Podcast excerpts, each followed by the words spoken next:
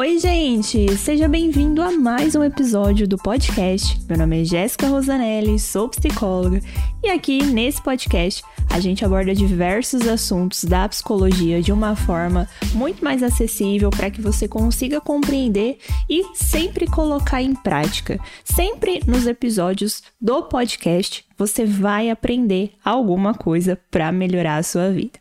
E hoje eu vou falar sobre famílias tóxicas. É isso mesmo, né? São aquelas famílias que acabam roubando a nossa autoestima e fazendo muitas das vezes omitir a nossa verdade, nos criticando e muitas outras coisas que acabam prejudicando principalmente o nosso emocional.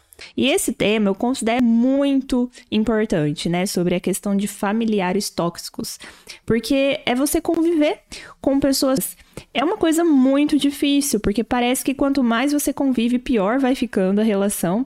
E eu acho que é um tema muito delicado também, porque todo mundo pensa, né, que ah, ter alguém tóxico na família é, parece que não pode, né? Ai, não, não, família é família, a gente tem que amar e manter perto sempre. E não é assim que acontece. Eu acho que é, independente se for pai, tio, prima, tia ou até a própria mãe, se é tóxico, a gente tem que tomar algumas atitudes para que essa pessoa não prejudique a nossa vida e acaba fazendo muitas das vezes fazendo com que a gente se sinta triste, muitas pessoas acabam entrando em depressão e várias outras coisas.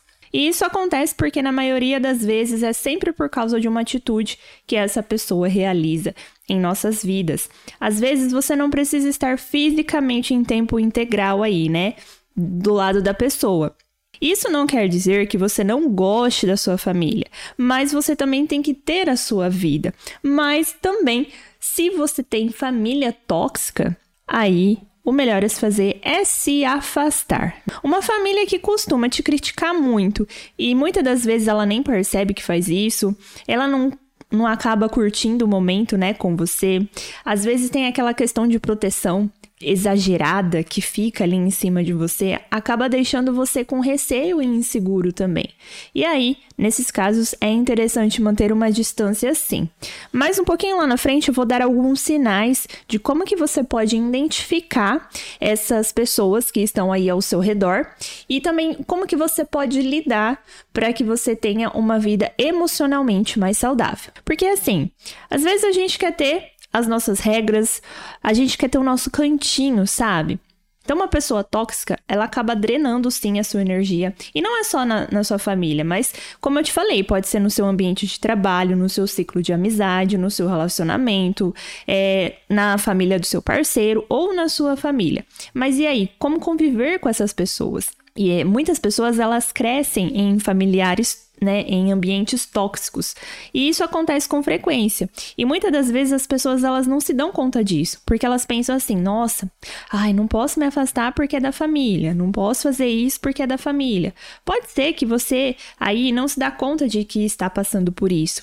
Então não é porque tal pessoa é da família que ela pode te prejudicar. Então, uma das primeiras coisas que você precisa e deve entender que laços de sangue e afetivos, eles não podem justificar relações tóxicas dentro do sistema familiar. Então, ter uma família tóxica, um lar assim, é muito mais difícil, porque às vezes você não consegue escapar ou evitar, já que isso afeta a sua qualidade de vida. Não é porque é, tem o mesmo sobrenome que você tem que aceitar tudo principalmente se prejudicar emocionalmente, onde a maioria das pessoas são afetadas, né? A questão emocional é mais afetada e acaba abalando as estruturas mesmo. E aí existem sinais que podem mostrar para você que existe esse tipo de parente aí do seu lado e talvez você não está se dando conta.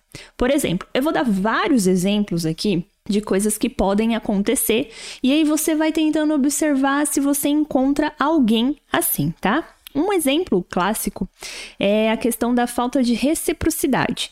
Então, porque toda relação saudável, ela tem que ser boa, né, para as duas pessoas. Eu não estou falando que é um jogo de interesses, mas nas, na, na nossa vida a gente tem que ter essas trocas. Então, é essencial para equilibrar ali a relação entre as pessoas. Porque se você trata o outro bem, você também espera que seja tratada bem. Se você tem respeito pela pessoa, você também quer ser respeitada.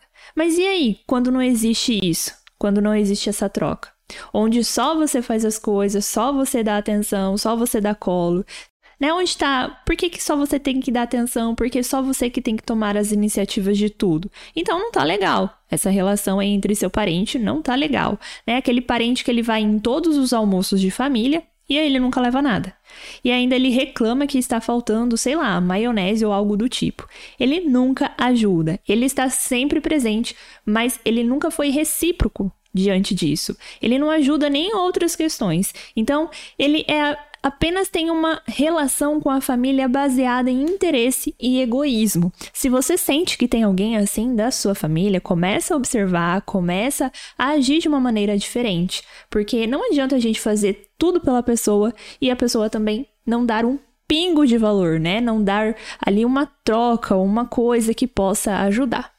Aí depois a gente tem o vitimismo, parentes que são vitimistas, né? Familiares que são assim. Tudo que essa pessoa faz é, gera uma cena, gera um drama. O vitimismo, muitas das vezes, ele é caracterizado pelo controle. Então, a pessoa vitimista sempre quer controlar, controlar para que o outro faça exatamente o que ela quer. E quando esse outro é resistente em fazer algo, ela acaba usando do vitimismo para conseguir o que ela quer. Um exemplo é quando, às vezes, o filho ele está pensando em casar e aí essa mãe começa a ter discursos de que ah, vai ser difícil para ela ela, que vai ser difícil viver sem ele, ou que ele deveria morar perto, porque nossa, vai que acontece alguma coisa com ela e ele não está por perto. Então essa mãe acaba sempre deixando um ar de que, olha, se acontecer alguma coisa, a culpa vai ser sua por você não estar tá aqui.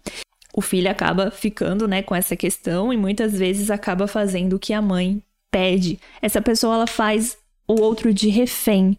Ela sempre deixa o outro com um ar de que, olha, se você não fizer o que eu estou te pedindo, você vai se sentir culpado pelo resto da sua vida. Aí depois a gente tem aquele familiar que protege demais. Esse tipo de parente é aquele que te deixa inseguro em tudo que você faz. Então, se você vai trabalhar em tal lugar, ele já fala que não é uma boa escolha. Tudo que você vai fazer, ele acha que vai dar errado. E aí, sempre no final, ele fala que sempre pensa no seu bem, e isso faz com que você até torne dependente emocional desse familiar. Ele te coloca numa posição de que talvez você não seja capaz de fazer as coisas, né? Que você sempre precisa dele ali, aquela proteção. Às vezes, esse tipo de proteção acontece muito com, em, em relação aos pais, nem tanto por conta de primo, essas coisas assim, mas é mais em relação aos pais. Mas se atente aí para ver se isso está acontecendo com você. Tem aquele parente que faz você se sentir a maior culpada de todos, né? Um, é um dos indicativos que você tem gente, sim, muito tóxica aí do seu lado. Faz você se sentir culpada, fica falando para todo mundo que você não liga, é, que você não aparece, que a família não está tão unida porque você faltou algumas vezes é, que você nem quer saber ali do seu primo, da sua sogra, do seu tio, só que aí você vive em função de agra agradar o outro, né? De ter que fazer tudo por eles. E geralmente o familiar que se queixa sobre isso, ele não faz nem um por cento do que ele está cobrando de você. Ele também não vai, ele também não liga, mas ele acha que você tem a obrigação de fazer isso. Aí depois a gente tem o famoso parente fofoqueiro, né? O leve trás. Ele passa de casa em casa causando a discórdia na família. É esse tipo de, de parente a gente tem que tomar muito cuidado com o que fala, porque ele passa na sua casa, depois ele passa na sua tia, depois ele passa no seu tio e aí vai virando um bolo de neve. Não que a gente não possa conversar, mas saiba o que você vai falar para ele, né? Fale coisas básicas, não, não fica contando muito da sua vida, senão você vai acabar se prejudicando. E aí a gente tem aquele outro parente que ele só está presente nas horas boas, sabe? Ele tá lá firme e forte quando, enquanto tudo tá dando certo na sua vida, ele tá lá. Se você estiver em um momento bom, ele está junto. Quando tem festa, ele tá junto. Se vocês vão viajar, nossa, ele topa. Tudo que for bom, ele tá lá. Mas no momento em que você não está bem, que você está ali precisando de algo, esse parente, ele deixa de ser parente. Ele sempre dá desculpa ou sempre está ocupado para não te ajudar. Então, essa situação é um indicativo. Presta atenção. Poxa, sempre quando eu tô bem, essa pessoa tá aqui do meu lado, do meu lado.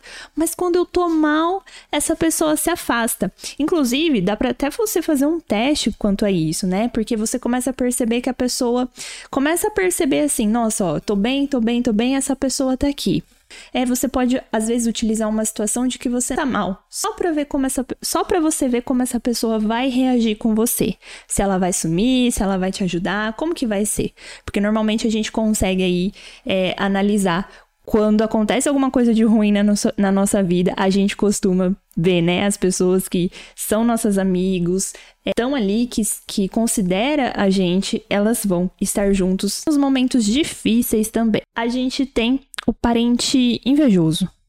É, esse aí muita gente deve ter na família. Aquele, é, aquele parente invejoso, preguiçoso, aquele que critica demais. Toda família tem alguém tóxico assim. É aquele familiar que é especialista em julgar. Julgar seu marido, seu novo namorado, julga o que você veste ou deixa de vestir, o que você come, para onde você viaja. Ele acaba ferindo até seus sentimentos e diminui totalmente a sua autoestima. E aí é aquele parente que sempre está de mal com todo mundo também. Aquele outro parente que ele não vai porque o outro parente vai estar tá lá o parente que se mete na vida de todos, aquele parente que, se você falar mal da família dele, ele vira uma onça, mas ele pode falar da sua família. É, também tem pais e mães narcisistas, né? Eu vou fazer um podcast voltado somente para eles, para vocês entenderem melhor como que funciona essa relação de pai e mãe. Por enquanto, nesse podcast aqui eu estou falando numa visão geral, né? Então, um ambiente com, é, com familiares tóxicos, ele fica pesado, ele fica nocivo. Então, você tem que perceber quais desses sinais aí está acontecendo. E também perceber se você não está sendo uma pessoa tóxica. Então, uma família saudável, é, elas conseguem rever essas atitudes e conseguem melhorar. Já uma família que é tóxica, ela sempre vai continuar com esses tipos de ações. Mas e aí, Jé, como que eu faço para agir diante de tudo isso? O que, que eu posso fazer para melhorar? Eu acredito que você precisa tomar consciência dessa situação.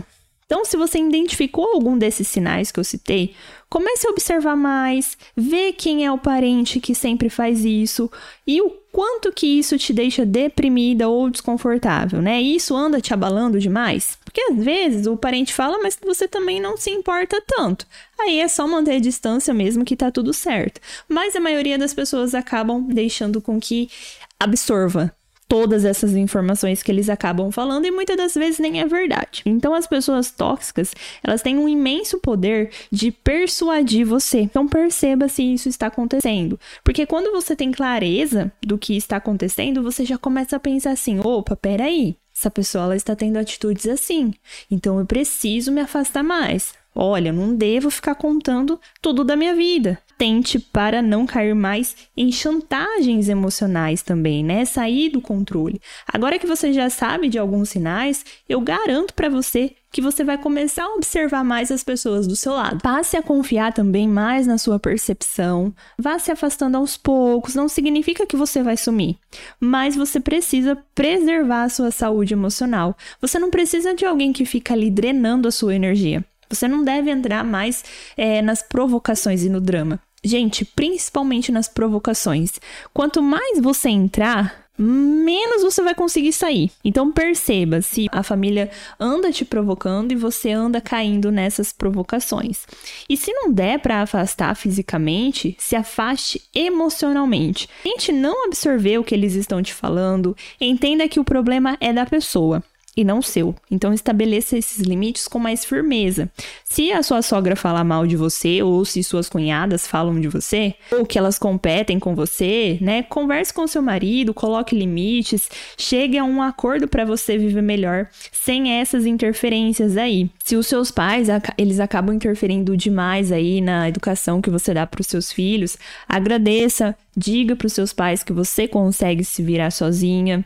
Tudo com uma questão de educação, com uma questão de um bom diálogo, a gente consegue ali falar. Mas se a gente vê que não tá melhorando, né? Uma pessoa não vai mudar, então o que a gente tem que fazer é se afastar. Às vezes pode acontecer da pessoa romper, né, o vínculo, porque às vezes chega em níveis absurdos, extremos do que o outro faz, que daí não tem como ficar perto mesmo. Mas sempre a gente tem que tentar resolver de uma forma e se não dá, a gente se afasta ou às vezes dá para resolver ali. Às, vezes a pessoa só precisa de um toque para ela parar de se intrometer na sua vida. Porque a nossa família é a nossa base e eles têm muita importância, mas eles não devem é, sempre machucar. Eles têm que ser uma família para nos ajudar, para a gente conseguir ser saudável com eles. Então não se sinta culpada se você precisar se afastar. Você está pensando em você, você está fazendo o melhor para você.